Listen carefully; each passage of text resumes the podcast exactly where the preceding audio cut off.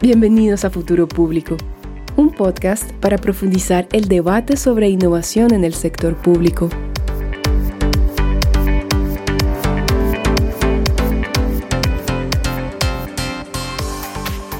Hola, hola, bienvenidos a un nuevo episodio de Futuro Público. Yo soy Alberto Burs. Y yo soy Ángela Galeano.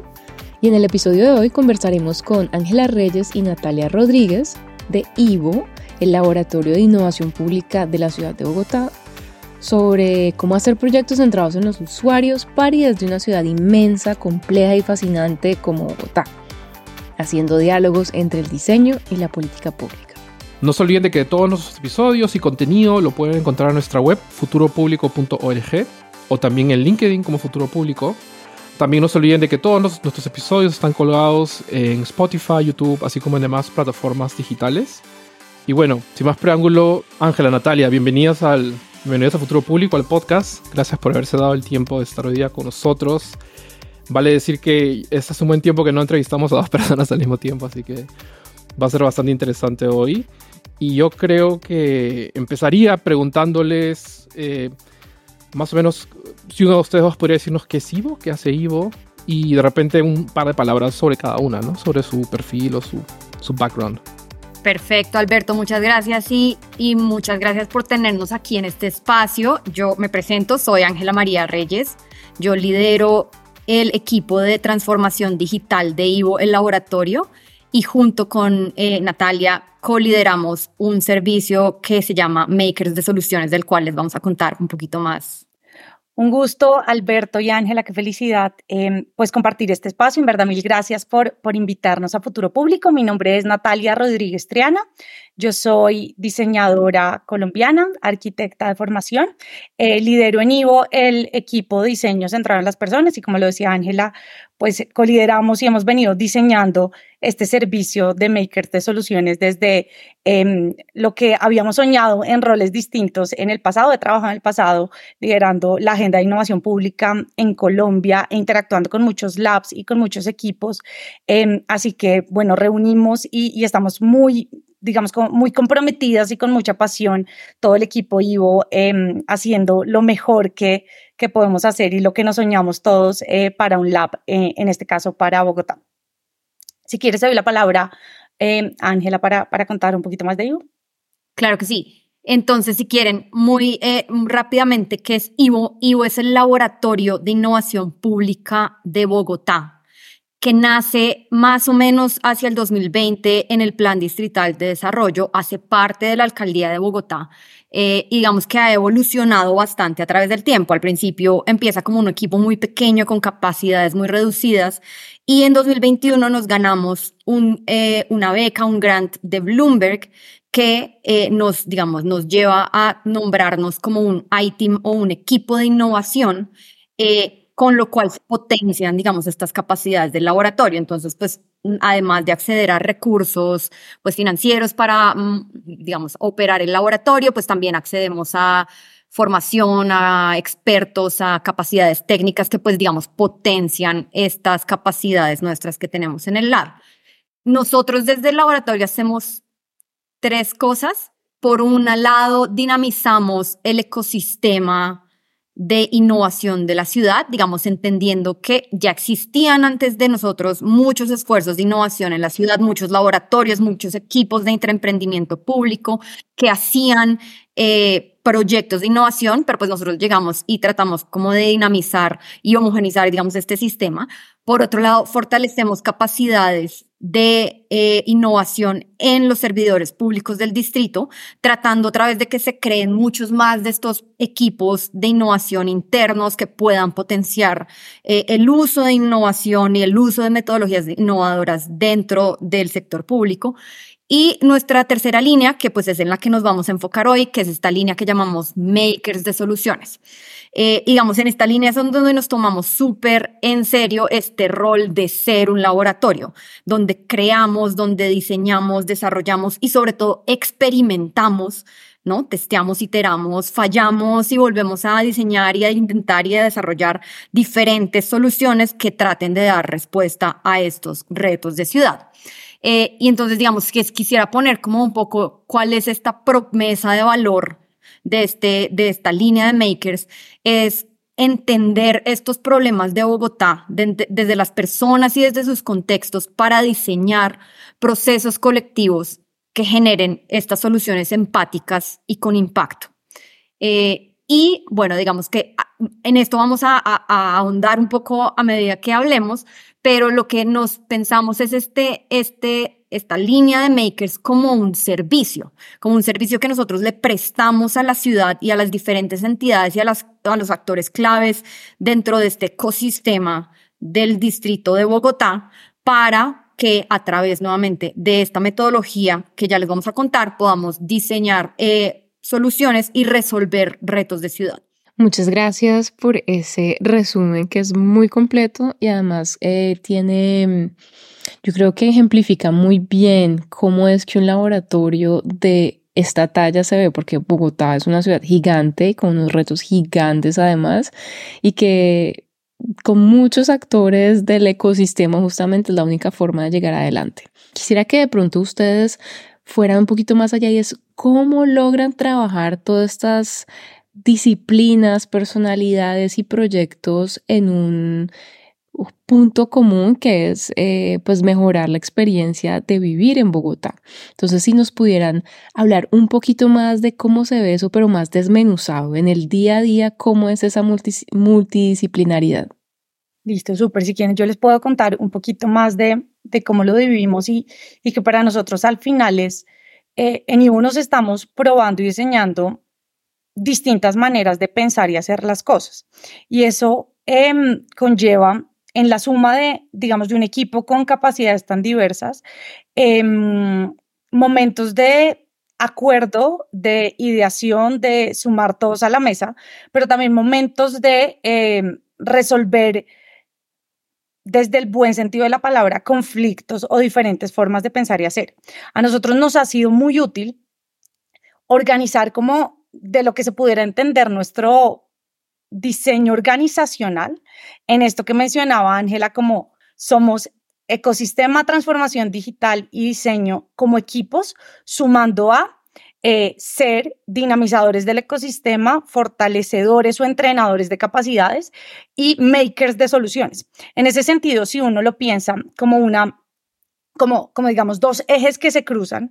eh, el diseñador no solo está para responder, o digamos el equipo diseño y los integrantes del equipo diseño, no solo están para sumar sus capacidades en responder a retos de ciudad, sino también en entender cómo a través de las estrategias que diseñamos para entrenar capacidades, nuestro conocimiento y nuestra forma de abordar, eh, digamos de forma creativa, los problemas, materializar, prototipar, iterar, son útiles también para eso. O como si hablamos, por ejemplo, para dinamizar el ecosistema, diseñar un evento, como el que diseñamos, por ejemplo, el año pasado, que se llamó Festivo, el Festival de Innovación Pública en Bogotá, pues es en sí un producto de diseño y es en sí un proyecto en donde involucrar las capacidades de tecnología, involucrar las capacidades de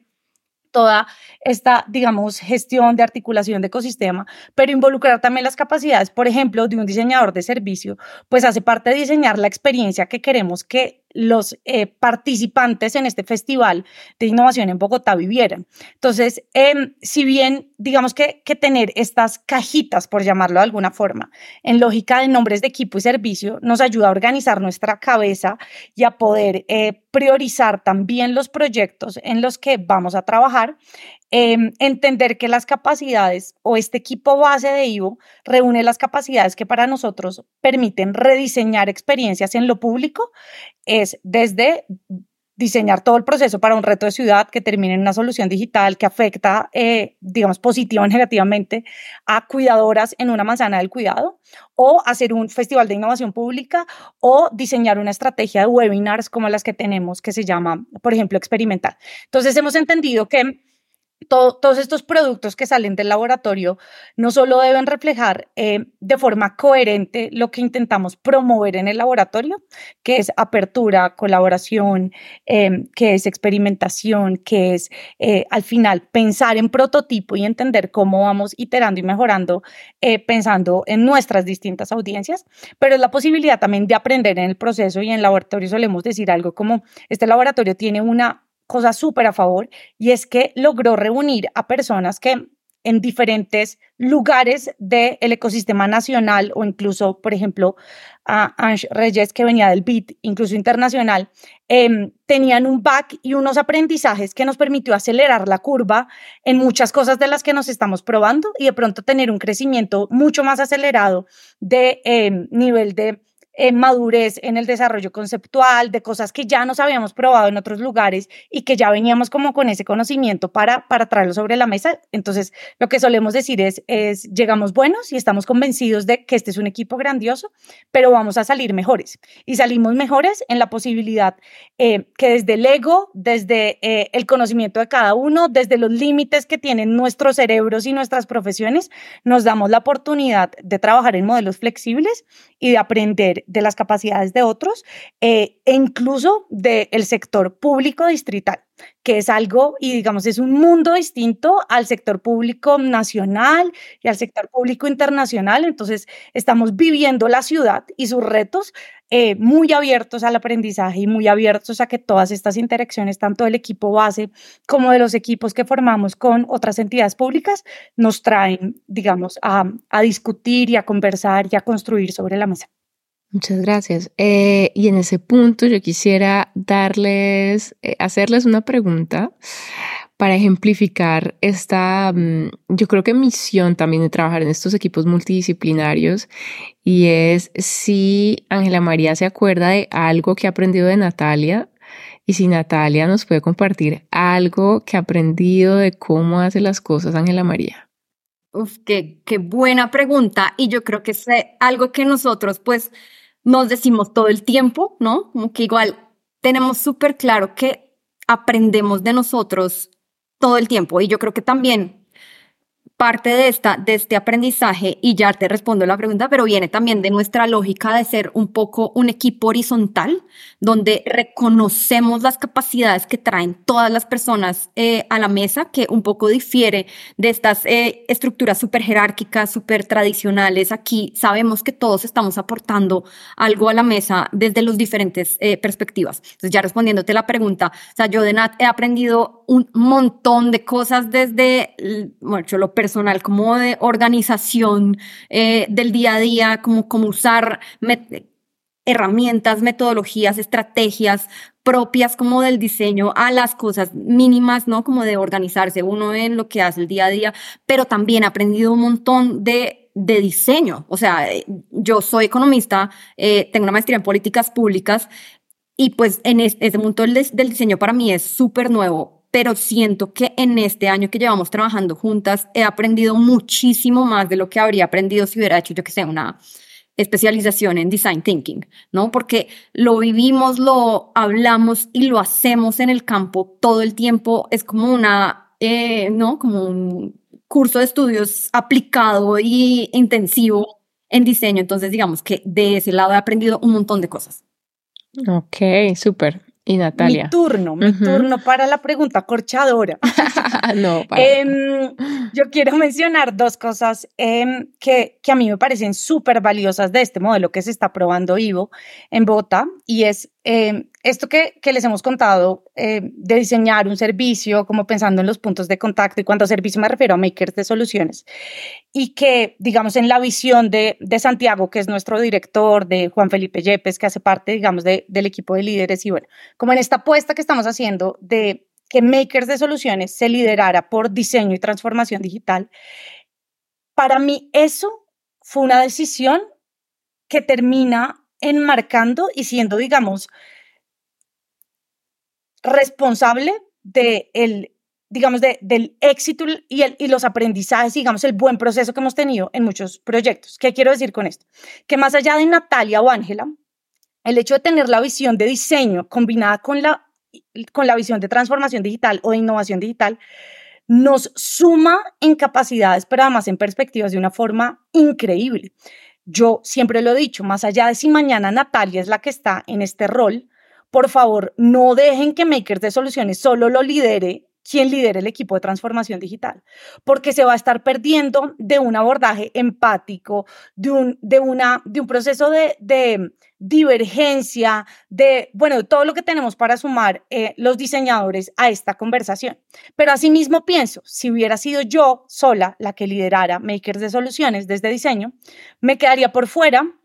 un montón de cosas que he aprendido en eh, digamos, la incorporación de esta visión tech, de esta visión de eh, tomar decisiones basadas en evidencia, pero y entender que no todo tiene que ser quali, que no, no digo y, no quiero caer en el prejuicio de que los diseñadores somos solo quali, porque no, medimos, eh, digamos, utilizamos data quanti para, para informar, digamos, todos los procesos centrados en, en, en, las personas, pero igual sí nos podemos perder un poco también en, en, en sobre todo en estar todos como en un comité de aplausos y sabiendo lo mismo y viendo lo mismo. Entonces, con esta intro de eh, makers de soluciones y la suma de, de, estos dos equipos es lo que para mí hace muy potente este proceso y nutre, digamos, eh, esta hoja de ruta que, que terminamos diseñando para las em, para los diferentes proyectos. En el caso particular de Ángela, no solo compartimos eh, la maternidad muy cerca, yo soy mamá de mellizos, Ángel tiene a Oli y se llevan tres meses de diferencia, entonces no solo a nivel personal eh, aprendemos y, y, digamos, compartimos un montón de cosas, sino a nivel, digamos, eh, en pro del proceso y, y, de todo lo que, lo que ha venido nutriendo mi, mi experiencia profesional, en este caso particular de You, manejamos, por ejemplo, herramientas distintas. Entonces, por ejemplo, yo puedo estar mucho más inclinada al pensamiento visual, hacer mapas sistémicos, a usar pizarras colaborativas, lo cual está muy bien, es muy poderoso. Pero aterriza en cronogramas y lleva al equipo también a unas reflexiones distintas. Lleva al equipo a pensar que desde, por ejemplo, los mockups y, y, y desde el diseño UX que podamos hacer UI pueden haber cosas increíbles, pero esperes que esto lo va a tener que programar alguien y alguien que está en mi equipo y alguien que tiene una carga de trabajo y alguien que son unas horas. Entonces, como, como creo que, que así como en el, en el proceso de Ivo y en la mayoría de procesos de diseño, el balance entre divergencia y convergencia termina dando como, como un, un campo súper positivo para el progreso del proyecto. Em, en el caso de la forma de abordar los problemas, de entender los problemas, eh, pues digamos la formación y el back Em, de Ange como, como economista y en todo lo que he estudiado y, y, mi formación, digamos, desde diseñadora, desde arquitecta, desde una formación mucho más, eh, digamos, en, en carreras em, de resolución creativa de problemas, em, nos suma muchísimo en las discusiones y en, y en las conversaciones. Genial, Natalia. Gracias por ese overview que nos has dado de un poco cómo funciona Ivo, sus propios valores, filosofía, metodología, llamémoslo bueno, distintos niveles, distintas cosas. Eh, lo que me interesaría saber es que, ¿qué pasa cuando ustedes, eh, ya no estamos hablando internamente como equipo, pero cuando salen al campo y, este, entran en contacto con otro tipo de stakeholders?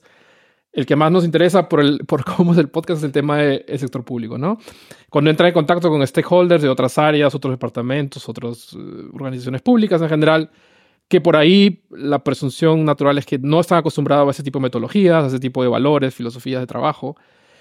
Eh, quizás nos podrían dar como una visión general,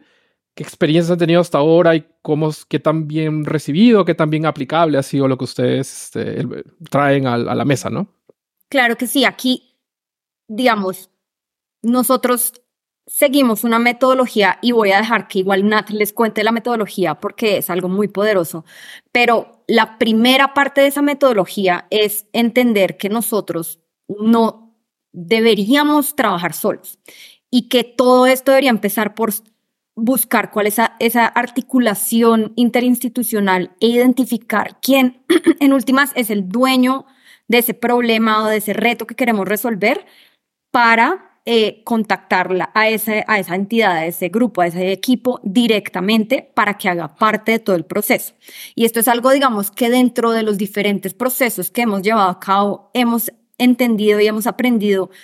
como una de las claves del éxito de los procesos de innovación. Y es que un laboratorio no debería trabajar solo. Desde el principio debería estar articulado con las personas, con los equipos, con los, las entidades que son relevantes para darle solución. Y en ese sentido nosotros conformamos una cosa que se llaman las células de innovación.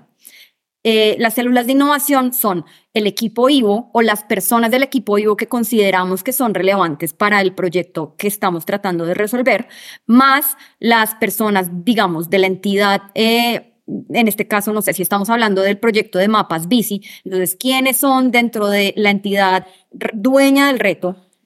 Las personas que deberían estar sentadas en la mesa resolviendo en conjunto y llevando a cabo el proceso de innovación completo desde todas las etapas que incluyen este proceso de innovación junto con nosotros. Porque digamos que lo que hemos visto que ha que pues funciona muy bien es que en la medida en que las entidades dueñas del reto se apropien del proceso completo, pues la probabilidad de que al final lo escalen y lo apropien y lo adapten y lo adopten es muchísimo más alta. En últimas, nosotros como laboratorio creamos prototipos, no, no creamos soluciones completas. No, digamos, nosotros no tenemos ni el mandato ni deberíamos tenerlo de generar soluciones y escalarlas para... Eh, pues a nivel distrital o a nivel nacional o a nivel que sea. Nosotros generamos es una idea de solución, un pequeño producto para después llevarlo a, a que sea escalable. Entonces, en ese sentido, volviendo a estas células de innovación, estas células de innovación pues pueden tomar diferentes tipos o diferentes formas dependiendo del reto. Entonces puede ser IVO más un equipo de la entidad, puede ser IVO más un equipo de la entidad más una entidad del sector privado que también tiene algún rol en la resolución del problema, o puede ser, digamos, IVO más diferentes equipos de diferentes entidades dependiendo de pues lo sistémico del problema que estemos tratando de resolver. Entonces eso, eh, pues por un lado, en la lógica como conformamos las células de, las de innovación. Y esto se, digamos, lo, lo hemos eh, dentro de estas herramientas que hemos testeado y que hemos probado y que hemos tratado de, de, pues de, de desarrollar desde el laboratorio, tenemos una que llamamos la declaración para innovar, que es una herramienta simbólica donde en una en, una, en un documento, nuevamente simbólico, esto no pues ni es legal ni es, eh, eh, pues, ni obliga a las entidades a hacer nada, pero sí identificamos quiénes son estas entidades que deberían pertenecer a la célula de innovación y esas entidades, equipos o personas se comprometen con diferentes, eh, con lo que van a poner al proyecto. Entonces, por ejemplo, si van a poner recursos financieros, pues dicen que van a poner recursos financieros. Si van a poner equipo, pues dicen que van a poner equipo. Si van a poner eh, capacidades de, no sé, de, de analítica de datos, pues eso es lo que suman al equipo. Y al identificar esto desde el principio, pues quedan establecidos muy bien como cuáles son esos roles nuevamente para garantizar que estos eh, equipos estén metidos en el proyecto desde el principio y que tengan una voz muy activa en el diseño de estos prototipos y soluciones, tanto digitales como análogas. Entonces, eso por un lado. Por el otro, también entendemos, y esto digamos es otra, otro modelo que desde el laboratorio nos estamos probando, y es entender que igual en Ivo no tenemos capacidades infinitas, ¿no? Pues nosotros tenemos sí capacidades multidisciplinarias, pero no tenemos el conocimiento infinito de todas las cosas que debería, pues que, que se podrían necesitar saber para un proyecto determinado. Entonces, en este sentido, hemos creado un modelo que llamamos el Design Task Force, que es una forma muy ágil y flexible de traer capacidades al equipo en el momento que identificamos que necesitamos esas capacidades. Entonces, por ejemplo, si eh, el proyecto de movilidad necesitamos traer un experto en ruedas de bicicleta, ¿no? Por, por decir cualquier cosa. Podemos usar este modelo que funciona como un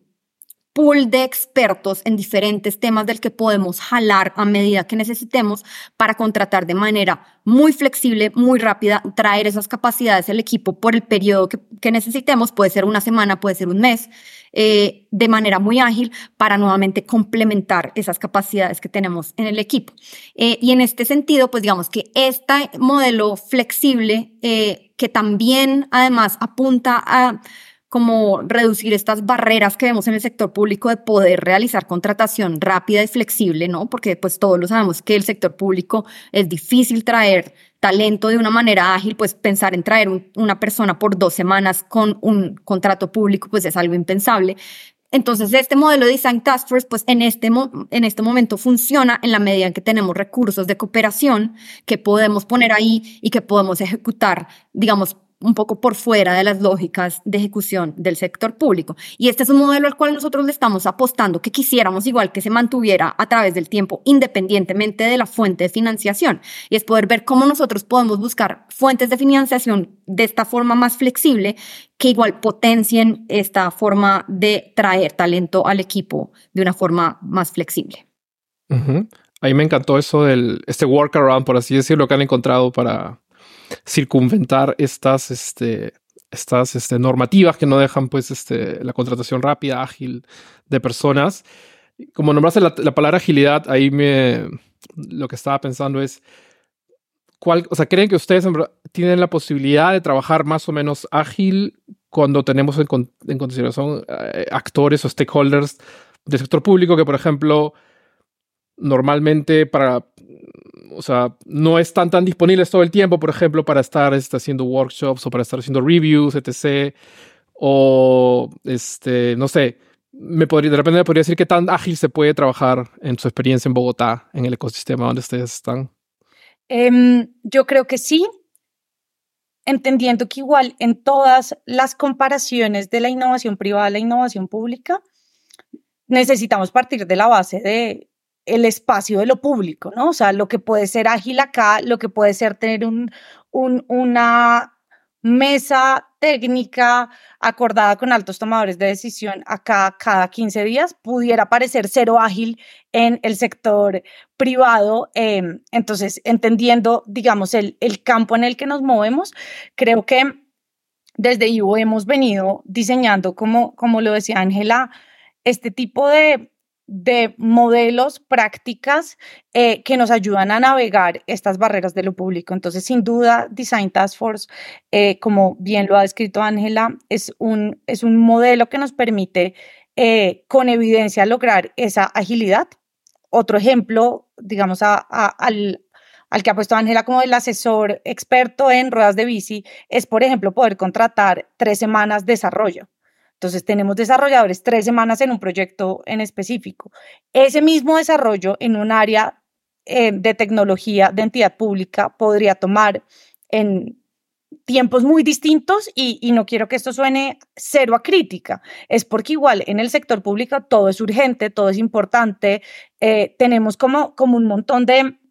de cosas sobre la mesa. Entonces, parte de esta articulación con el laboratorio y de lo que nosotros hemos intentado, eh, no solo promover bajo estas células de innovación, sino poder comunicar de forma muy asertiva es, uno, no necesitamos que todos sean expertos en Scrum, no necesitamos que hayan expertos en Design Thinking en todas las entidades públicas y que esto sea solo un grupo de full creyentes de que eh, Design Thinking, por mencionar la metodología más famosa desde los enfoques de diseño, pero de que... Eh, que estén absolutamente convencidos de que la innovación pública, después de eso no hay nada, no necesitamos eso. Nosotros hemos venido,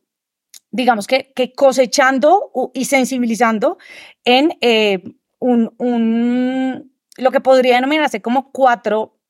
miradas o prácticas clave que entendemos como pilares, y es en qué sí tenemos que estar alineados, en que entender las necesidades y comportamientos de las personas no es un negociable. O sea, no podemos partir sobre los supuestos del jefe, del equipo, del diseñador, no. Y esto, digamos que nuestros pilares es pilar uno, diseño centrado en las personas, pilar dos, eh, ciencias del comportamiento. No es negociable, eh, digamos, tenemos que arrancar alineados en que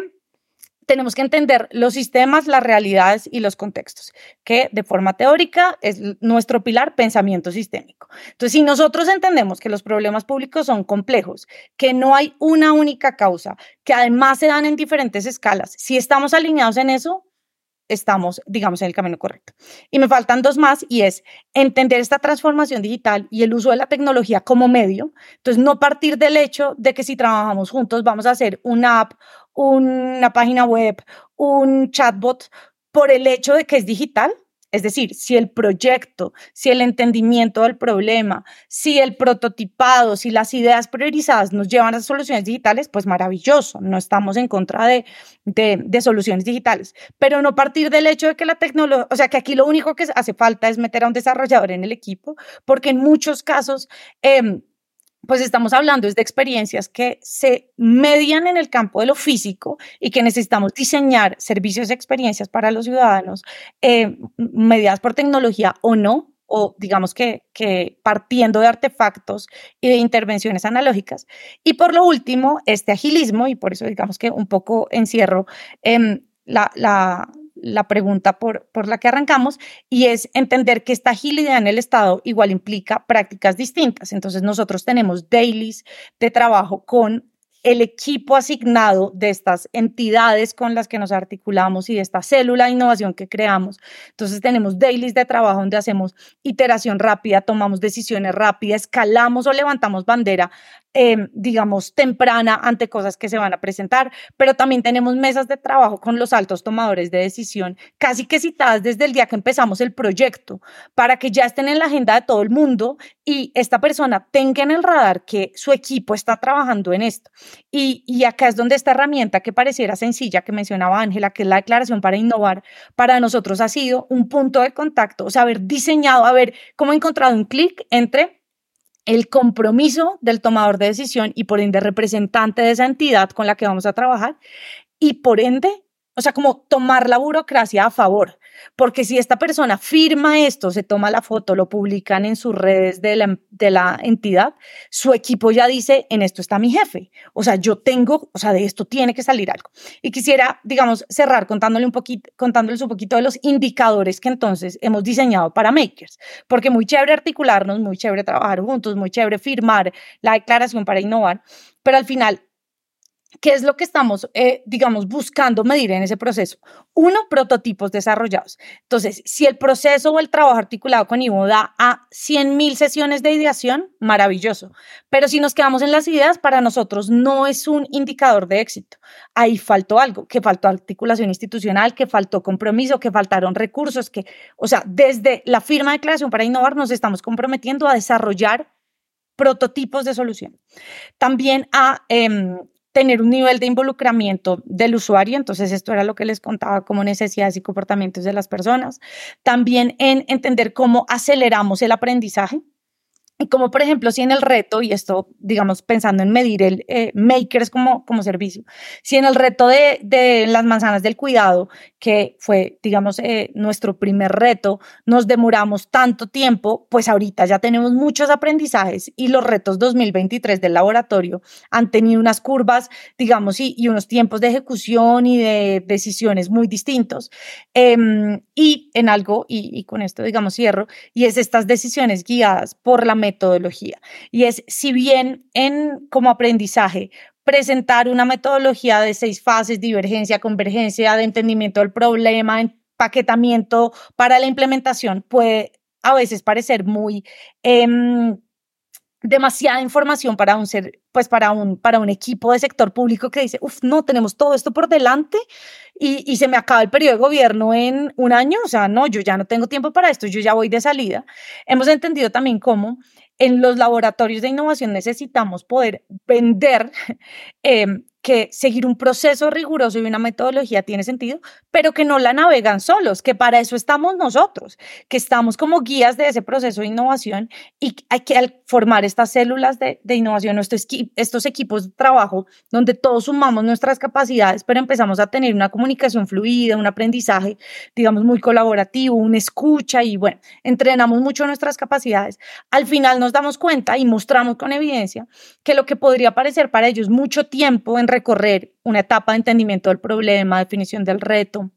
ideación y prototipado,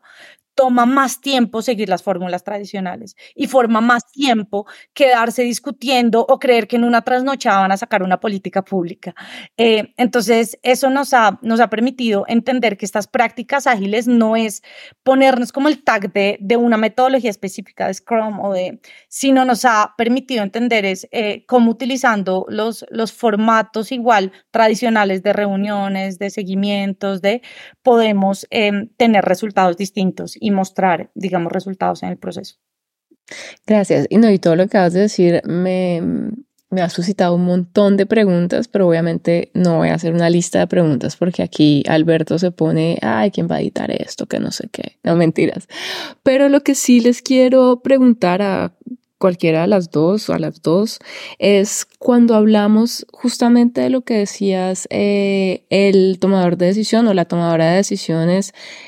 firma la declaración, el equipo pues tiene que seguir, pero quisiera que de pronto nos ilustraran un poquito más cómo les ha ido, por ejemplo, tomando en cuenta el proyecto de manzanas del cuidado o cualquier otro proyecto que tengan mucho más eh, como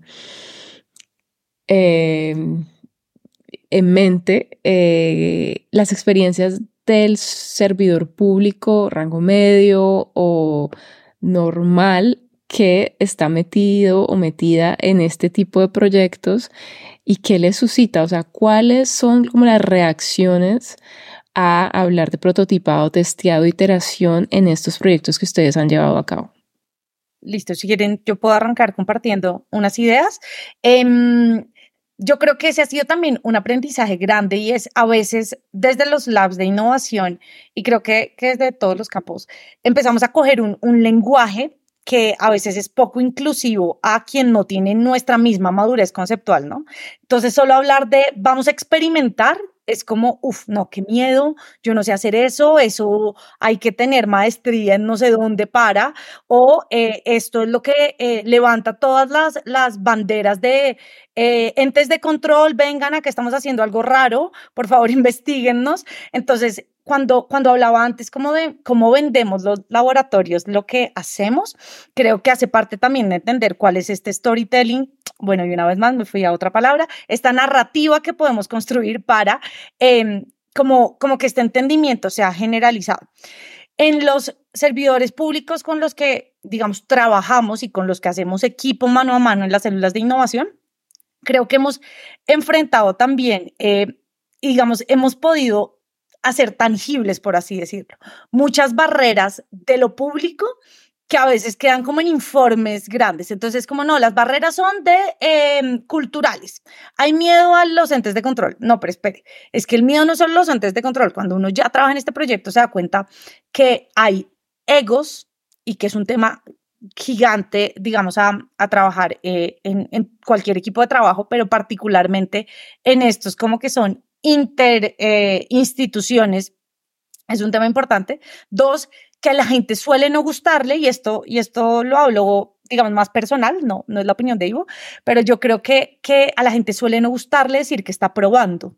La gente quiere tener soluciones terminadas, quiere ser el que lanza la app súper cool con em, ya todas las funcionalidades, pero el hecho de decir, uy, vamos a testear, vamos a probar, esto es un prototipo. Nosotros hemos estado en espacios de trabajo donde nos dicen, podemos usar otra palabra, se les ocurre, se les ocurre, podemos decir fase uno de la solución,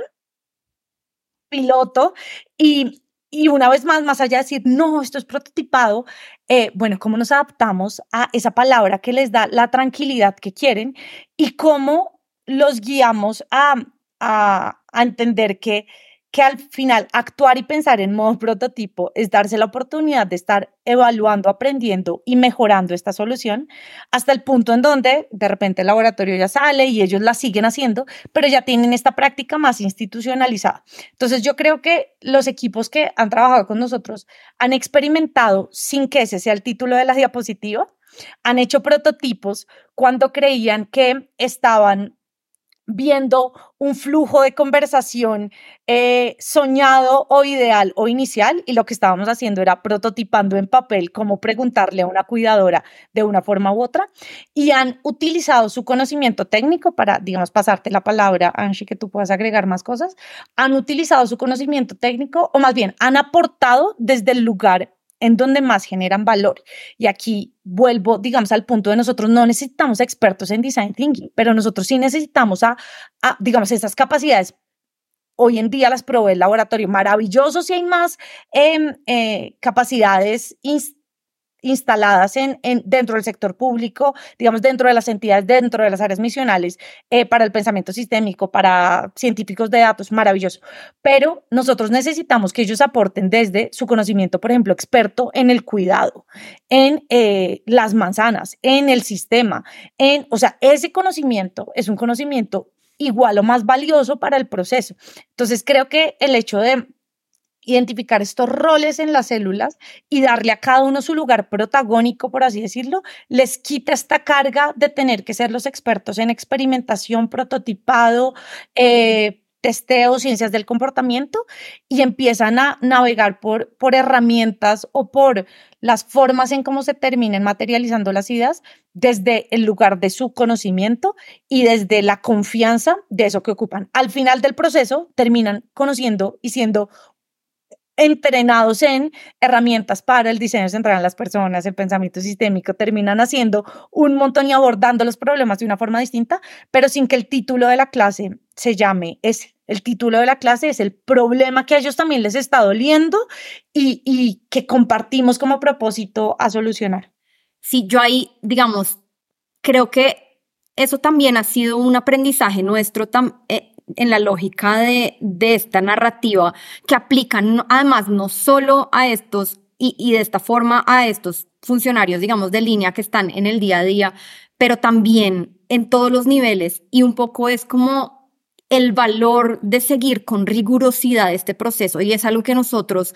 promovemos y decimos y no como de verdad que esto no lo tomamos muy en serio y es que seguir una metodología completa tiene un valor infinito eh, pero poder mostrar esto a nosotros, pues nos costó llegar hasta este primer prototipo funcional y visible eh, al que llegamos después de pues un año casi de proceso, ¿no? Y en ese, digamos que en ese periodo, eh, pues digamos que desde el laboratorio sí sufrimos un poco con este de, pues qué es en realidad lo que están haciendo ustedes, por qué se están demorando tanto tiempo en entender el problema, por qué están yendo a tantas sesiones de ideación, por qué de verdad están hablando con todas las personas y no estamos creando soluciones ya que un poco dentro del sector público, pues está esta urgencia y esta percepción de urgencia de es que tenemos que resolver el problema ya, si ya lo identificamos, aunque no lo entendamos a profundidad, lo tenemos que resolver. Y digamos que esto por eso digo que aplica en todos los niveles, eh, digamos, de la jerarquía del distrito. Eh, y es pues que igual sí nos costó un tiempo en poder convencer y como socializar este valor de seguir con rigurosidad la metodología. Hoy, en el momento en el que estamos, en donde ya tenemos prototipos funcionales, donde hemos mostrado que efectivamente esos prototipos están resolviendo el problema de una mejor manera de lo que se había planteado al principio, pues tenemos un poquito más como de herramientas para mostrar el valor de todo este proceso. Pero pues esto para decir, digamos, para los laboratorios que estén empezando en este momento, digamos, nos, nos, tomamos esta tarea de creernos la metodología, de seguirla, de a pesar de que nos decían necesitamos resultados, ya decir, no, momento, necesitamos completar todavía estos pasos, estas eh, herramientas, estas eh, actividades de entendimiento para poder llegar a esos prototipos, pues que hoy sí podemos mostrar y que hoy podemos eh, como mostrar que tienen resultados. digamos aquí, yo sé que pues esto también puede ser un poco abstracto, un ejemplo, y es en este proyecto de las manzanas del cuidado al principio, que es nuevamente para hacer el recuento, cómo podemos recoger información de las personas cuidadoras que están yendo a las manzanas del cuidado de mejor forma. Eh, al principio pues salieron muchas ideas, ¿no? Una de esas es, bueno, pues qué tal si usamos una pistola de cédulas para escanear la cédula de las mujeres que están yendo a las clases y listo, ya las conocemos. Y eso digamos que desde el escritorio en la teoría pues suena lógico, incluso cuando lo decimos hoy en día suena lógico, ¿no? No es una solución que uno diga que descabellado, eh, no tiene nada que ver con el problema. Pero nuevamente nosotros dijimos, no, momento, pausa, vamos a hacer el proceso completo, por favor, créannos que hacer este proceso tiene valor y lo llevamos a cabo y en el camino encontramos cosas que, como por ejemplo, las mujeres no llevan la cédula a las manzanas o no hay donde conectar la pistola de cédula porque la clase es en un parque y no tienen ni, ni enchufe en internet ni hay un dispositivo y que esa solución que tan sencilla y tan obvia parecía al principio, pues no nos habría llevado a la solución que hoy efectivamente sí nos está dando resultados y sí nos está permitiendo recoger la información de una manera más fácil eh, y ágil y de mayor calidad y con mayor completitud. Entonces esto nuevamente para volver a este tema de la rigurosidad del proceso es importante, ¿no? Nosotros no somos un laboratorio que hace talleres o que hace algunas actividades, somos un laboratorio que se sigue el proceso de inicio a fin con rigurosidad y con pues en creyendo en, las, en los beneficios y en las cosas que trae para generar estas soluciones y estas opciones de solución que le proponemos después a la ciudad. Genial, mil gracias a ambas. Ah, ya un poco viendo el reloj y para no ocuparles todo el día, quizás les pediría un último intento de una, un este ejercicio intelectual si pudieran sintetizar o condensar eh, sus aprendizajes, eh, cada uno en su rol, en uno o dos minutos, este, ¿qué recomendaciones le darían a otra alcaldía, otra ciudad que quisiera emprender un modelo similar al de Maker de Soluciones que ustedes han hecho en Bogotá? Genial. Yo claramente súper guiada por mi, por mi bandera de diseño centrado en las personas, em, quisiera hablar de dos cosas. Uno, de la necesidad de poder definir mejores retos y eso significa acotar, medir, o sea, entender que, que no vamos a poder resolver, o sea, que los problemas públicos son tan complejos que necesitamos poder diseñar y, y digamos, de forma muy estratégica tomar decisiones sobre lo que se podría sentir como un poquito menos o acotado, pero en lo que de verdad podamos llegar a resultados implementables, escalables, que luego alimentan y nutren un montón de soluciones más, pero uno, definir buenos retos. Eh, claramente eh, que, que, partan del entendimiento del problema desde contextos reales es determinante. Pero la segunda cosa eh, en la que me quisiera enfocar es pucha, reflexionar bien sobre qué significa este diseño centrado en los usuarios. Porque a veces en el sector público creemos que los usuarios son los ciudadanos y metemos a los ciudadanos en una bolsa tan grande y tan amplia que es como que tienes todo y no tienes nada. Pues por definición, la administración pública debiera tener el ciudadano en el centro, ¿no? O sea, existimos para la satisfacción de derechos, para, o sea, eso no, no pareciera ser un concepto desconectado de como el propósito público de eh, el hecho del para qué existimos. Pero en esa, digamos, en, en, en ese punto, y si a, a, este, a este minuto del podcast ya todos están convencidos de, claro, hay que diseñar con las personas en el centro y es importantísimo el diseño centrado en los usuarios, yo quisiera hacer un doble clic ahí y es, necesitamos poder y hay muchas herramientas, digamos, desde el diseño, desde las ciencias sociales que nos ayudan a eso, entender quiénes son los verdaderos usuarios del problema público que estamos intentando resolver o que estamos abordando. Para volver al ejemplo y, de pronto hacerlo más entendible de las manzanas del cuidado, cualquiera diría, no, pues las mujeres beneficiarias, las que van a ese lugar. Pero otro podría decir, bueno, ¿y quién necesita los datos de las mujeres? La alcaldía. Entonces, el usuario es la alcaldía. Pero cuando uno de verdad hace un análisis sistémico y empático de este problema, se da cuenta que hay arquetipos de usuarios y que hay distintas, digamos, roles que no solo se involucran, en este caso, con las cuidadoras, con la información de las cuidadoras, sino que la experiencia de esas personas en el uso de información o en el uso de, este enrolamiento, por ejemplo, de, las, de las mujeres beneficiarias a estos programas, pasa por tantas manos y para nosotros en este caso puntual nos fue muy útil, por ejemplo, eh, montar la ruta del dato y esto para los que son conocedores de herramienta de diseño terminó siendo como, como un user journey súper completo con un montón de capas de, bueno, la información va desde el, la persona de seguridad o el celador que le recibe, deja entrar a esta persona al edificio, hasta el profesor de la clase, hasta la coordinadora de esta manzana o equipamiento del cuidado, hasta el servidor público que maneja los datos dentro de la oficina, hasta la alcaldesa que toma decisiones con esa información de todo este sistema. Entonces, con esto quiero decir, no siempre los ciudadanos, como entendido en el amplio em, espectro de la palabra, son los usuarios. Necesitamos